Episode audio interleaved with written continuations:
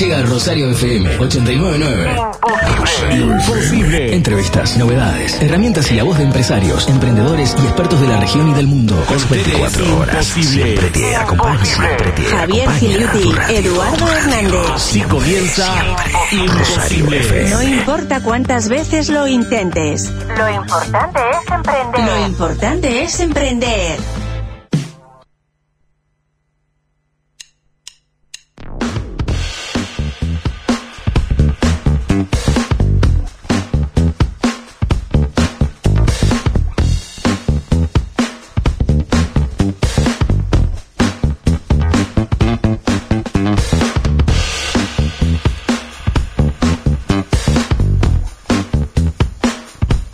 Buenas tardes, buenas tardes.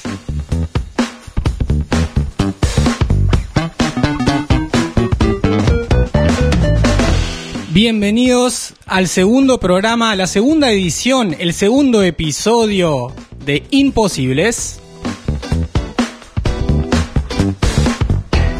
Buenas tardes, amigas y amigos de Rosario FM, ¿cómo están? Buenas tardes, Eduardo, un saludo de la distancia. Hoy no podemos estar participando desde estudios centrales, es una comunicación vía Zoom y así lo vamos a hacer también con el invitado principal de la jornada de hoy. Eh, bienvenidos y bueno, arrancamos de esta manera.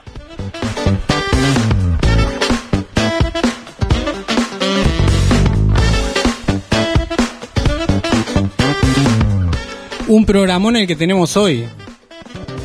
Un programón, un programón. Tenemos la invitación de Sergio Delgado, tenemos algunas noticias, la entrevista central, tips, recomendaciones y las novedades que vamos a estar compartiendo con todos ustedes. Hoy nos proponemos respondernos esta pregunta con trampa. ¿Es posible emprender en Uruguay? ¿Será posible? Yo creo que sí, yo creo que sí. Para eso em, tenemos como, como alguna noticia disparadora, vamos a estar conversando efectivamente con Sergio Delgado, director de Fundación Da Vinci, quien a través de su experiencia, sus conocimientos y la experiencia de otros emprendedores y emprendedoras nos va a estar ayudando a resolver esta cuestión. Recordemos en nuestros canales de comunicación rosariofm.uy 091-899-899, nuestro WhatsApp para que te puedas comunicar, hacer algunos comentarios y también te desafiamos a realizarle la pregunta imposible a Sergio Delgado. Seguinos en Spotify también en Imposibles, Desarrollo Empresarial Emprendedor. Hagamos posible lo imposible. Le damos la bienvenida a Sergio Delgado. ¿Cómo estás? Hola, muchas gracias Javier, Eduardo, toda la gente que nos, nos escucha. Muy buenas tardes.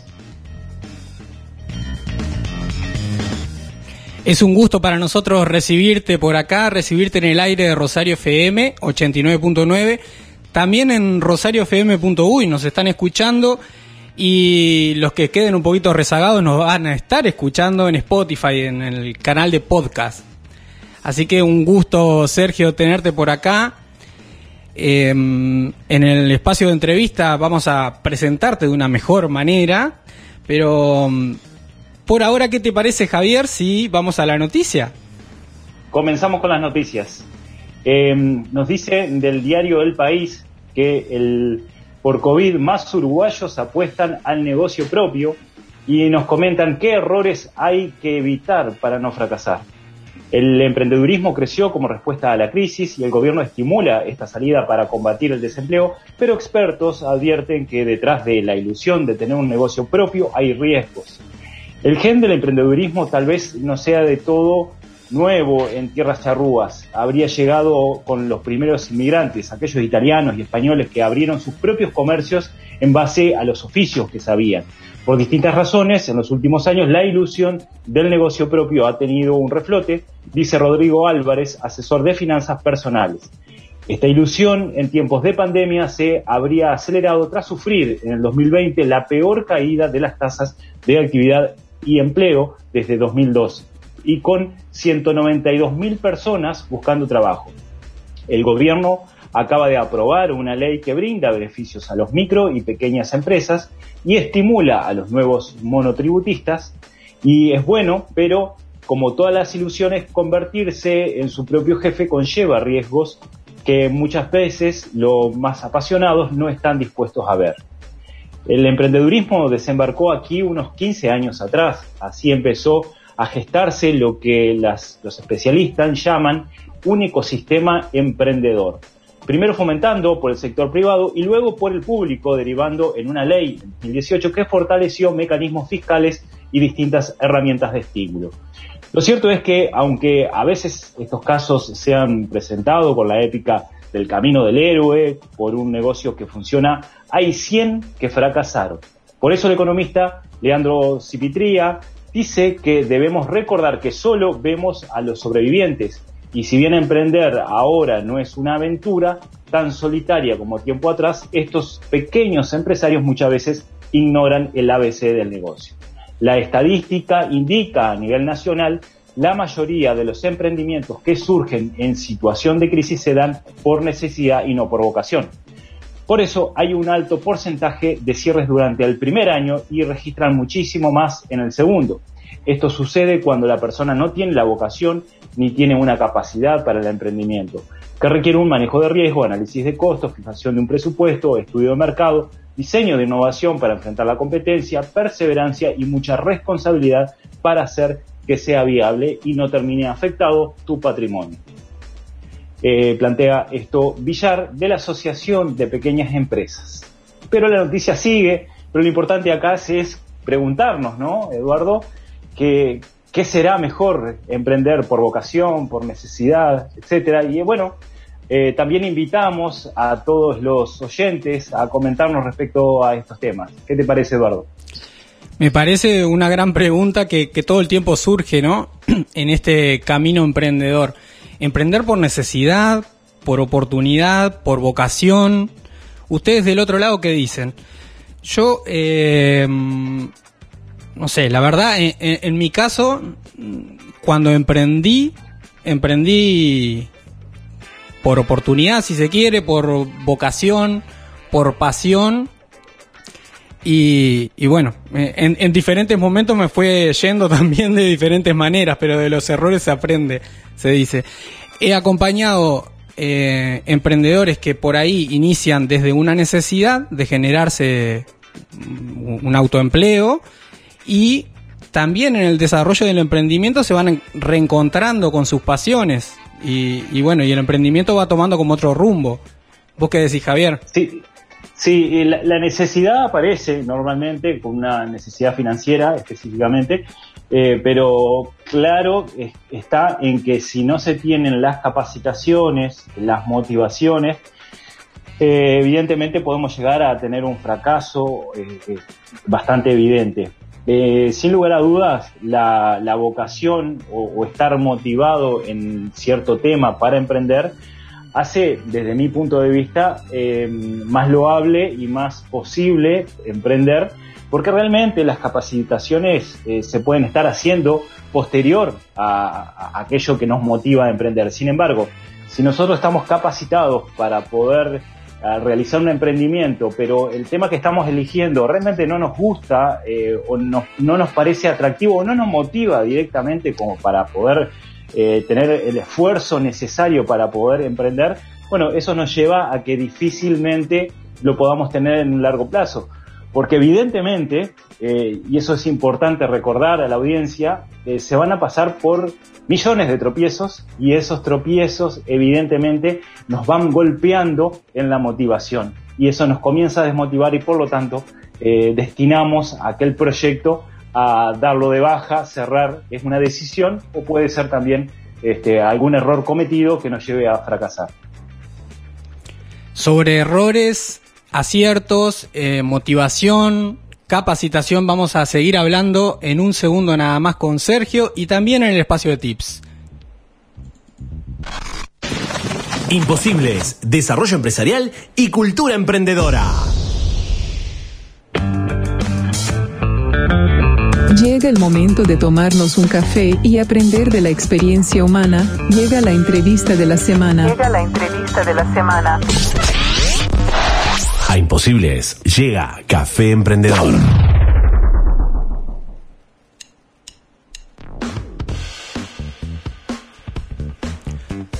Volvemos a Imposibles y volvemos a este café emprendedor. Vamos a hacernos una pausita, vamos a tomar un café y vamos a conversar con Sergio Delgado que lo vamos a tener ahora enseguida. Pero antes te quiero contar que llegó la tan esperada promo Zafra a ANCAP Rosario para el sector agropecuario, forestal y de transporte. Lubricantes de las líneas ANCAP, Texaco y Chevron en sus presentaciones de 20 y 200 litros a precios increíbles. No te lo podés perder, pedí tu cotización al 098 52 2020 ANCAP Rosario. Ponemos lo mejor.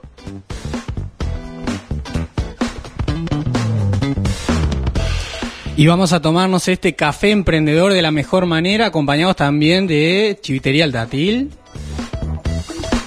Antes de emprender, recarga tus energías. Este café emprendedor lo presenta Chivitería El Dátil. Come como en casa. Muy rico y abundante. El dátil.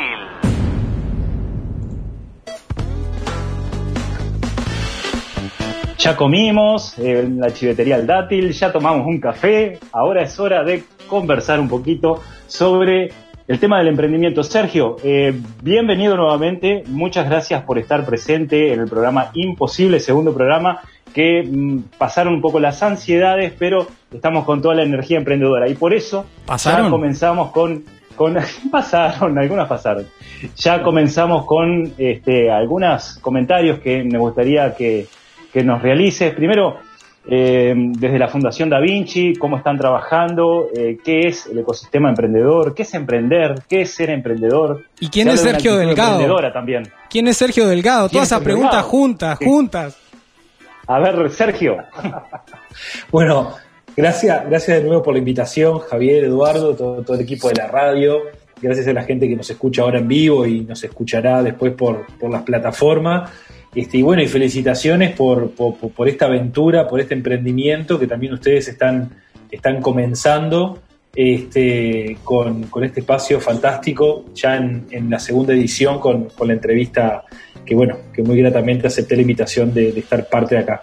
Les cuento, este, mi nombre, bueno, Sergio Delgado, como ustedes muy bien me introdujeron, estoy trabajando en la Fundación Da Vinci, es una organización de la sociedad civil que eh, tiene el propósito de expandir y fortalecer este, la, cultura emprendedora y los negocios de impacto. E- Ese es como el, paraguas, es el, el gran propósito que tiene la fundación y después tratamos de llevarlo adelante a través de este, diferentes unidades. Al día de hoy tenemos unas seis unidades. Una de ellas, por ejemplo, es la unidad de actividades, donde a lo largo del año hacemos diferentes programas, intervenciones que tienen que ver justamente con nuestro propósito. Así tenemos, tenemos un programa de, que fue pionero en Uruguay de acompañamiento a emprendedores inmigrantes este, que están aquí en, nuestro país bajo bajo el, el- horizonte de que este, todos tenemos este, derecho a poder este, aprovechar determinadas condiciones para emprender o recibir determinadas orientaciones en el entendido de que todos somos inmigrantes ¿no? en este planeta, este, más allá del accidente en qué pedazo de tierra nacimos. ¿no? Entonces, Sí, sí. eh, eh, hemos hecho ahí este, un acompañamiento ya a más de 300 personas, en su mayoría este, eh, eh, venezolanos, este, peruanos, este, bolivianos, después en, en otro lugar chilenos y argentinos también, para poder acompañarlos en, en lo que es este, armar su negocio o fortalecer eh, lo que están lo que están emprendiendo. La mayoría son emprendimientos este, este, micro em- emprendimientos, generalmente la, empresa, digamos, es, es la persona que está emprendiendo allí, muchos este, por este, necesidad, como ustedes comentaban hoy, como esa gran distinción este, muy primaria ¿no? que uno puede hacer sobre las motivaciones o la oportunidad que uno llega a emprender, y otro tanto este, por, por, por oportunidad. Eh, Seguramente, perdóname Sergio, seguramente lo vamos a estar dando a conocer en, en todos los programas, eh, debido a que nosotros tenemos una parte de novedades que queremos estar invitando permanentemente. Eh, ¿Cuáles fueron tus inicios como emprendedor, digamos? Bueno, te cuento, mira, yo arranqué a, a los 11 años aproximadamente este, vendiendo ropa en la feria de Narvaja. Básicamente la, la, situación de mi familia económicamente no, no, no era buena, era, era mala. Este, bueno, y en su momento decidí poder ayudar este, a mi familia con, este, básicamente como una forma de generar ingresos. ¿no? Ahí el, el, el, gran motivante, digamos, era el, dinero. la este, necesidad, sí. La necesidad. Y bueno, tenía entendido que tenía que ser cosas este, legales, ilícitas, por supuesto. Y bueno, y, y ahí, este, porque ese es el problema, cuando uno tiene solo el horizonte, el dinero, eh, en el medio puede ser cual, cualquier cosa, ¿no? Y eso también es un debate para la comunidad, ¿no? Todo negocio vale, claro. o también lo que nos podemos preguntar, ¿no? Todo emprendimiento, todo emprendedor que brilla, vale la pena reconocerlo, ¿no? Hay un aspecto ético y vinculado a, al tipo de negocio que uno se involucra. Y sí, veía que tenías una maestría en ética, ¿no? Ahí está, sí, también, también desde ahí está esa preocupación, ¿no? Que es una preocupación puzzle, no te diría que es eso junto con otros elementos este, hacen ponerlo sobre la mesa para discutirlo. Bien, Eduardo. en el ambiente, este, perdón, perdón, Eduardo, adelante. No, decía que, que bueno, ahí también en lo, en lo, que va contando Sergio, también va acercando como algunas preguntas que animamos a, al que está del otro lado a animarse también, a responder, a, compartir su opinión al 091-899-899, el WhatsApp de, de, la radio. Bueno, ¿es viable, es posible y es ético emprender a cualquier costo, de cualquier manera? ¿Qué opinan? Es una muy, una muy interesante pregunta porque nos conecta con un tema que a veces pasa invisibilizado, ¿viste? Que es a todo el que es el, a todo el que emprende o al que al que llega, digamos, a determinado momento, generalmente material, ¿no? Bueno, esta empresa cerró en tantos miles de dólares una inversión, ¿no? Tenemos este, tantas empresas que tienen un valor de tantos millones de dólares. Y, es una buena pregunta, paralela, ojo, ¿eh? no es ni que sea ni más importante ni menos importante, paralela es, bueno, este, qué tipo de emprendimiento está involucrado, qué es lo que hace, qué es lo que hace con su gente, qué provoca. Hoy, sin lugar a dudas, ese modelo o preocupación por el impacto, eh, tanto fuera de la empresa como adentro, me parece que es muy importante, ¿no? Este, es muy importante pa, para, para un combo este, bien complejo que no es lineal. Pero bueno, y así de, de mi mesita en Tristán Narvaja, después pasé a trabajar en tienda inglesa, estuve trabajando ahí como, no sé si es sponsor, pero un gran supermercado de, este, de Uruguay. Este, vamos a animar a, la, a la gente de tienda inglesa que apoye el espacio. Vamos y, a ir a cobrarles. Y, ahí está. Y bueno, ahora no está más, en manos en Henderson, pero bueno, en aquel momento este, me, me, acuerdo que quedé impresionado con la presencia de, de Henderson, uno de los hijos de, de, los fundadores, que en la casa central que está en la zona de Avenida Italia y Bolivia, en Montevideo, fui a firmar mi contrato, bueno, y ahí trabajé dos, dos o tres años y luego pasé a trabajar en la educación, en docencia indirecta, como coordinador de grupo y demás. Y uno dirá, bueno, ¿cómo, cómo llegaste a Fundación Da Vinci? Bueno, después... Esa era la pregunta. este, uno dice, bueno, ¿qué pasó? Bueno, y ahí ya te digo, eso es lo que me generó a mí entiendo ¿no? a, la, lectura de hoy con 40 años, ¿no? Este, es la cultura del trabajo, ¿no? la cultura del esfuerzo y la cultura de perseguir aquello que vos ves que te va realizando.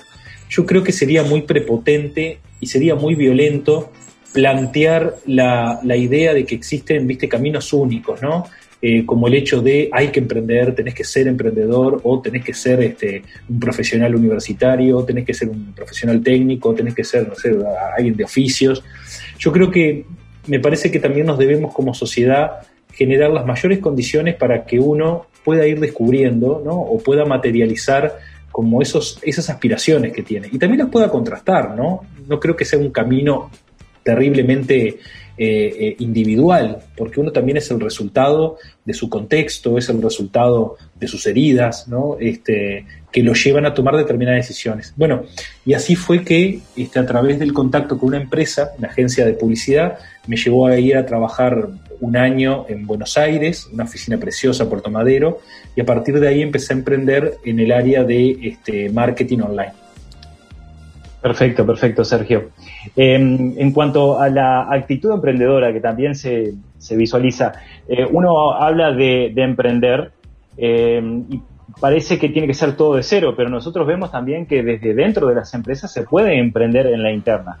Eh, este emprendimiento interno lleva a, a, la cultura, a todo lo que tiene que ver con la actitud. Esta pregunta te la dejamos luego del bloque y recordá que en Trascender Coaching, más de 10 experiencias en coaching empresarial y formación de coaching lo tenés enseguida eh, para poder avanzar en cuanto a tu conocimiento. Eduardo. Exactamente, Trascender Coaching que, que está dando inicio a nuevos, a nuevos cursos, nuevas formaciones en breve, así que comunicate con Trascender a través de Instagram y Facebook. Y bueno, quedan muchas preguntas pendientes para, para el segundo bloque, pero enseguida, enseguida volvemos con, me encanta el enseguida volvemos, me hace acordar a, a varios programas de televisión uruguayo. queremos, queremos hacerlo rápido, pero las tandas son. enseguida volvemos con Sergio Delgado y con más Imposibles. Imposibles, Rosario FM.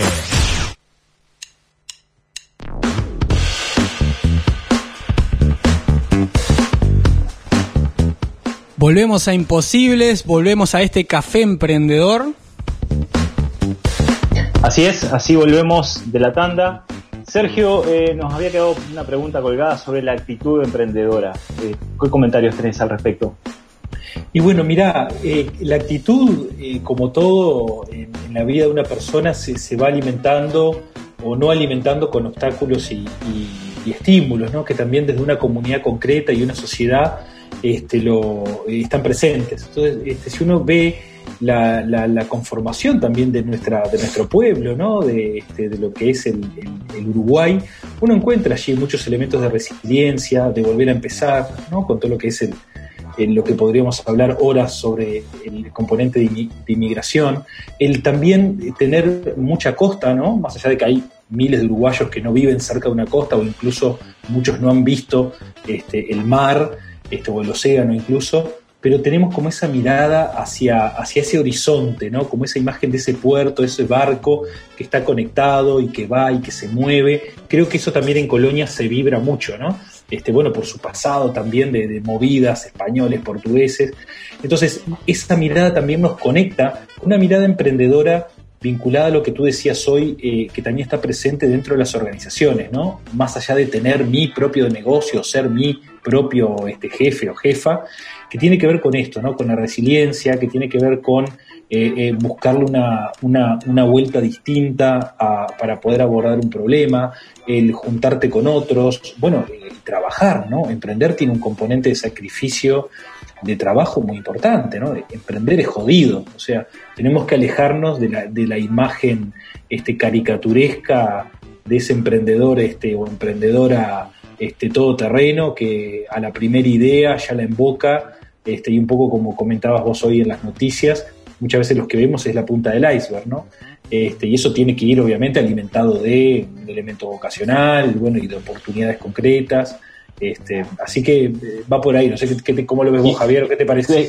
Exactamente, eh, la actitud emprendedora tiene que estar no solo del, del emprendedor de nato, sino que eh, también tiene que estar en la sociedad instalada para ser proactivo y no ser reactivo frente a distintas situaciones. Entonces, sin lugar a dudas, eh, esa actitud tenemos que tenerla presente todo el tiempo.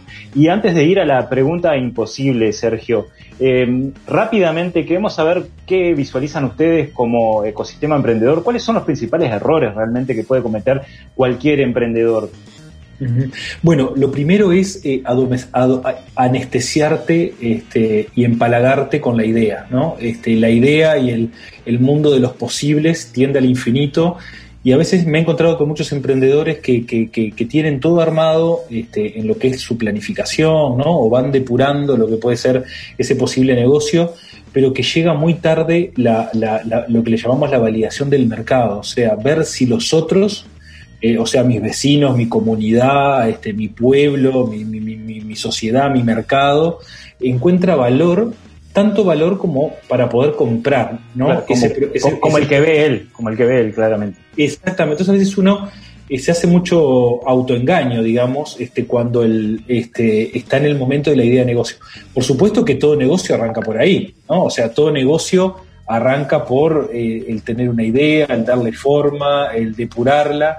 El tema es que es un pésimo camino para, que, para quedarte, ¿no? O sea, es, es, es muy bueno para arrancar y es necesario y es obvio, porque es un terreno fértil, pero es un, un muy mal lugar para seguir quedándote o, o, llegar y quedarte con la idea. Y después el otro elemento, otro elemento tiene que ver con eh, eh, las alianzas este, que una persona tiene. O sea, emprender y los emprendimientos de impacto, y cuando digo impacto digo impacto económico también, eh, que puedas, pueda ser tu fuente de ingreso, eh, y el de otras personas, y deseamos que también de colaboradores empleados, eh, eh, tiene que ver con eh, poder combinar determinados perfiles que en general se pueden encarnar en determinadas personas. Nosotros tenemos un indicador en nuestra incubadora de la fundación, que se llama Da Vinci Labs, que hay una mortalidad del 87% en el segundo año en emprendimientos claro. donde hay personas solas haciendo, llevándolo adelante. ¿87%? Y, 87% es el, el, índice de mortalidad de emprendimientos al segundo año, a partir del segundo año, entre segundo y tercer año, eh, cuando ese emprendimiento es llevado adelante por una persona sola. Y cambia drásticamente a nivel de porcentaje, estamos hablando, sí, ¿no? Por supuesto, sí, sí. Casos este, icónicos de un, que te justifican una cosa u otra, pero nuestras estadísticas nos dicen eso. Y, y, y, y se vuelve totalmente este, un panorama distinto cuando tú tenés en el equipo un promedio de, de, de 2,5 personas, nos da a nosotros, pero entre 2 y 3.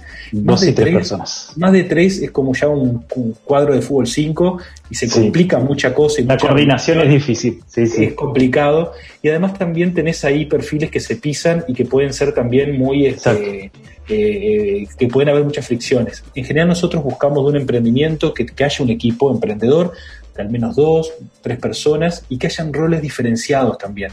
Lo que nos sucede también es que encontramos muy buenos negocios, pero que a veces es liderado por perfiles comerciales y eh, no tenés un perfil técnico quizás que conozca del producto o servicio.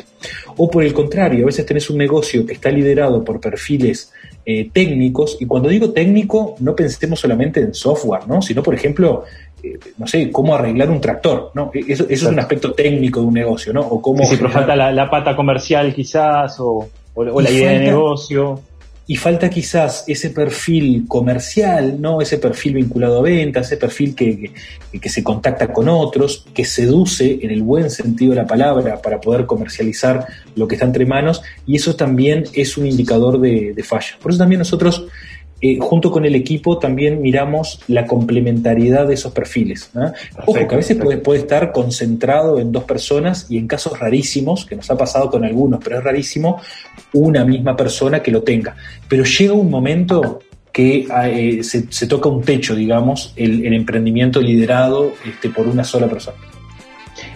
Vamos, Eduardo, a la pregunta imposible entonces. Vamos a la pregunta imposible. Fíjate, Sergio, si te animás al desafío. ¿eh? Ah, bueno.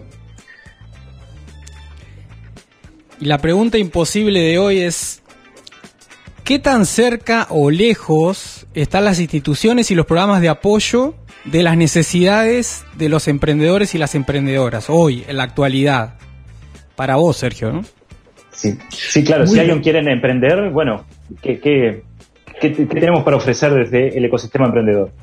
Bueno, les cuento, miren, eh, lo bueno es que Uruguay, y eso tenemos que estar orgullosos, ¿no? porque siempre el uruguayo se tira piedra a sí mismo, a veces eh, digo por ahí que no hay mejor que un uruguayo para anular a otro uruguayo, pero y, y afuera nos reconocen y nos aplauden, pero el hecho es que, que si uno ve cuestiones cuantitativas incluso, no solamente percepciones, tenemos un ecosistema, un ecosistema de apoyo emprendedor maduro, en, en, maduración, sanamente complejo. ¿Esto qué significa? De que hay una serie de instituciones, creo que más de 100 a esta altura, que, se, que, que van, que van haciendo trabajos en diferentes estados del emprendimiento o trabajando con diferentes sectores, ¿no? porque no todo emprendedor o, también empresario eh, tiene las mismas sensibilidades, las mismas demandas o también requieren las mismas cuestiones, ¿no? Entonces ahí pensemos, ¿no? Sector agro, pensemos este software, pensemos, este, no sé, industrias creativas, ¿no? Que es un sector que viene, viene ganando terreno de, de hace un tiempo. Entonces, por un lado tenemos una sana complejidad,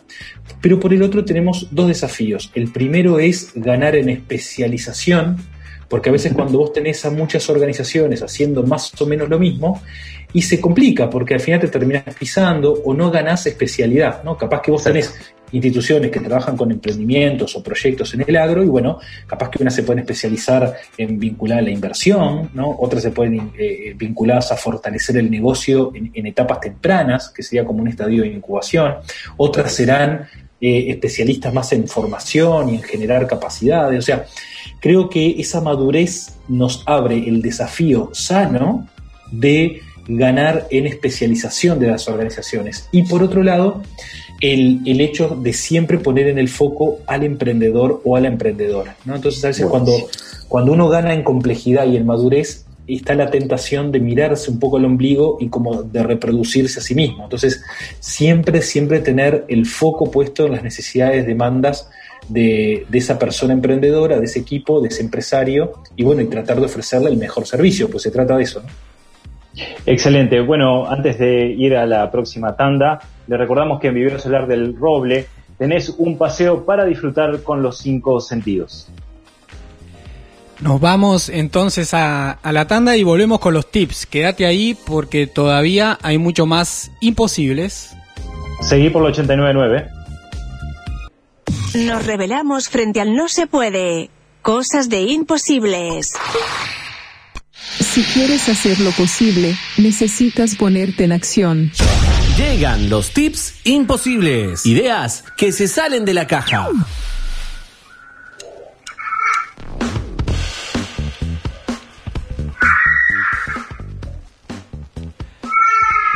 Volvemos, volvemos a imposibles. Para que vean la transparencia que tenemos del programa, ¿no? Este, estábamos sacando todo al aire sin ningún problema. Pero bueno, comenzamos con los tips para vos que estás almorzando, tomándote un café, para vos que estás manejando. Bueno, Eduardo nos va a comentar todos los consejos, tips, eh, recomendaciones de lo que hemos estado hablando del emprendedurismo. Como decíamos eh, también en el primer programa, nosotros también estamos emprendiendo y aprendiendo sobre la marcha. Aquí van los tips. Muchas veces al emprender un nuevo proyecto lo hacemos un poco a ciegas, ¿no? No, no planificamos, a veces copiamos al que le va bien, somos celosos de las ideas y creemos que con conocer el producto o servicio que vamos a, a ofrecer es suficiente. Hoy en Imposible, en base a lo que dicen los expertos y a nuestros propios errores y aciertos, te compartimos siete preguntas que deberías hacerte al emprender un nuevo proyecto. Pregunta 1. ¿Qué tan grande es mi motivación? Necesitas estar comprometido con tu sueño, tener un propósito que te mueva al piso. Si esta motivación no es suficientemente grande, los obstáculos que seguro van a aparecer te, pueden, te pueden hacer caer, ¿no? Emprender solo para ganar dinero es muy común, pero es un impulso que a la primera de cambio te hará ir por otro camino. Así que pensalo dos veces. ¿Para qué querés emprender? ¿Qué buscas lograr a través del emprendimiento? ¿Cuáles son las expectativas? Mi consejo, emprende con tus ideas y conocimientos, pero también hacelo con el corazón y con las tripas. Seguí tu pasión. Pregunta 2. ¿Tengo las habilidades necesarias para llevar a cabo mi proyecto? Emprender no es solo hacer bien un producto o servicio vas a necesitar aprender a gestionar una empresa, comunicarte, vender, resolver desafíos. La formación permanente es un plus súper importante. No necesitas saber todo, pero sí plantearte la pregunta y pensar en qué vas a tener que aprender, porque vas a tener que aprender muchísimo. Y también pedir ayuda. Pregunta 3. ¿Qué valor ofrece mi propuesta? Todo producto o servicio debe sanar un dolor, resolver un problema, cubrir una necesidad o satisfacer un deseo. Quizás seas muy bueno como yo lo soy, atando hormigas con un pelo, con un cabello, pero si eso no tiene un valor real para una cantidad suficiente de personas que además estén dispuestas a pagar por el producto o servicio, el emprendimiento no va a ir muy lejos. El valor tiene que ser percibido por vos y también por otras personas, entonces pregúntate para qué es útil o valioso el emprendimiento.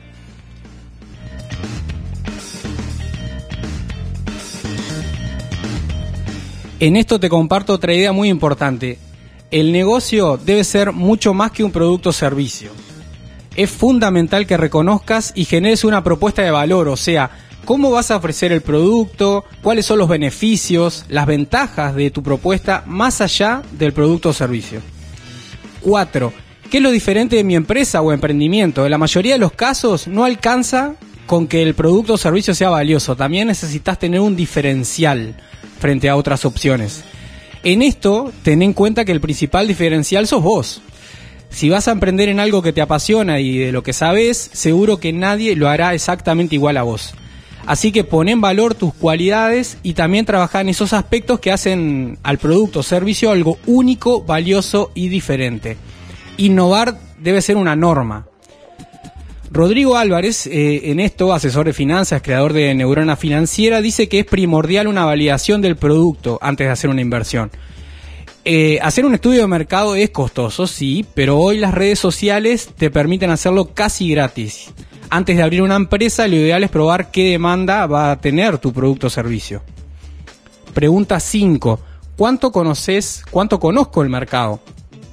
Antes de tirarte al agua necesitas analizar a la competencia. ¿Es un buen momento? ¿Es este el momento y el lugar para hacerlo? Amalia Kirisi de la Ande dice que si te interesa un negocio de moda hay dos riesgos, ser el primero o ser de los últimos. El primero porque se enfrenta a un mercado con más incertidumbre, el último por un tema de competencia que puede generar un mal a, todo el rubro. Acordate que el que, el que a otro le haya ido bien no te asegura que a vos te pase lo mismo. No necesitas ser experto en análisis de mercado, pero sí investigar qué otras opciones hay, qué existe, de qué manera la gente hoy está resolviendo su necesidad que tu producto o servicio espera cubrir. Pregunta 6. ¿A quiénes le voy a ofrecer mi solución? Necesitas conocer detalladamente el público objetivo, o sea, cuál va a ser el cliente, a quién le vas a vender el producto o servicio. Y mucha gente responde acá, a todo el mundo. Claro, sí, eh, a todo el que quiera comprar tu producto o servicio le vas a vender, sí, pero en realidad cuanto más conozcas a tu cliente potencial y sepas escucharlo, mejores decisiones vas a tomar y mejor te vas a adaptar a sus necesidades. Y acá hablo de detalles. ¿Cómo es tu cliente ideal? ¿Qué edad tiene? ¿Dónde vive? ¿Qué piensa? ¿Con qué sueña? ¿Qué cosas le duelen? Armate un perfil, un modelo de cliente. Y última pregunta, ¿quién o quiénes pueden apoyarme. No todo podemos hacerlo solos. Emprender, como decíamos hoy, es un camino a veces solitario, por lo que necesitamos tener alrededor a, otras personas. Conectate con otros emprendedores, pedí ayuda, investiga dónde y en qué eventos, por ejemplo, podés conocer gente nueva y generar redes. Pregunta a personas con más experiencia, acércate a los expertos, a mentores y reclama el apoyo a las instituciones locales. Hoy existen varios programas e instituciones que brindan apoyo económico y técnico para ayudarte. Si querés, escribinos a Imposibles a través de nuestras redes sociales que podemos brindarte mayor información sobre, sobre estos apoyos. Por último, te recomiendo pensar también en un plan B, es decir, ¿qué vas a hacer si lo que esperás que suceda no sucede? ¿Qué alternativas podés diseñar hoy? ¿Qué, qué otras posibilidades puedes imaginar? Tené presente que si fracasás, quizás sea duro, sí, pero no va a ser el fin del mundo. Aprender de los errores para hacerlo diferente la próxima vez también es importante. Incluso si decidís buscar un empleo después, la experiencia como emprendedor te va a ser útil y es un plus bien valorado por las empresas. Así que animate, planifica, pedí ayuda y ponete en acción. Da el primer paso.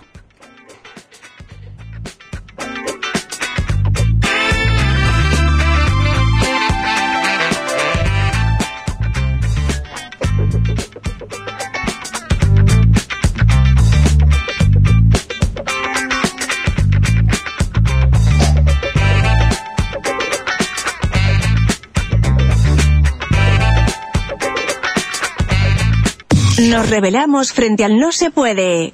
Cosas de imposibles.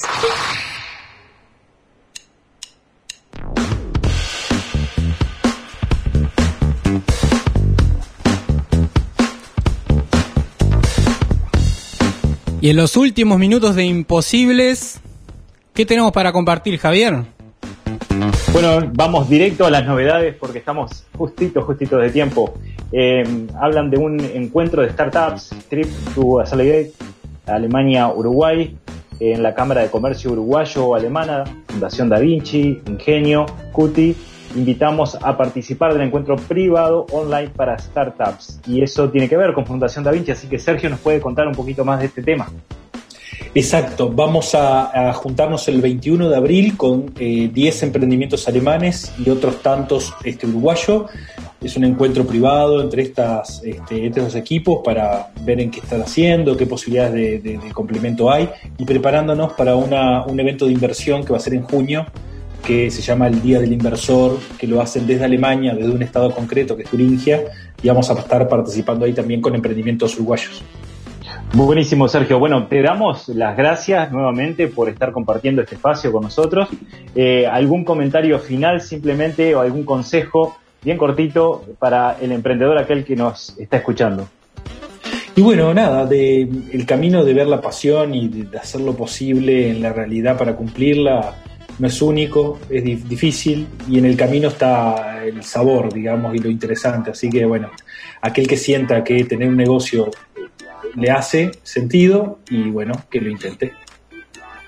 Muy bien, muchas gracias, Sergio. Bueno, Eduardo, eh, nuevamente, hasta la semana que viene, vamos a estar eh, con qué temas. Vamos a hablar de justamente la pasión, la pasión al emprender y cómo esto se, de forma creativa se, se vuelve acción en el emprendimiento.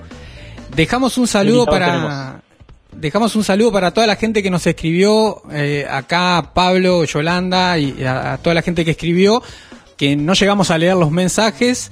Este Pablo, por ejemplo, tiene un emprendimiento, le- les contaba por acá, súper interesante. Yolanda dice que lo peor del emprendimiento es que la gente no te pague. Eh, sí, Eh, eh, es, eh, es algo, es algo que no está bueno, ¿no? Eh, a todos y todas, gracias por estar ahí del otro lado. Nos vemos, nos escuchamos la semana que viene con más imposibles. Hagamos Chau, chau. posible lo imposible. Chao. Gracias a todos.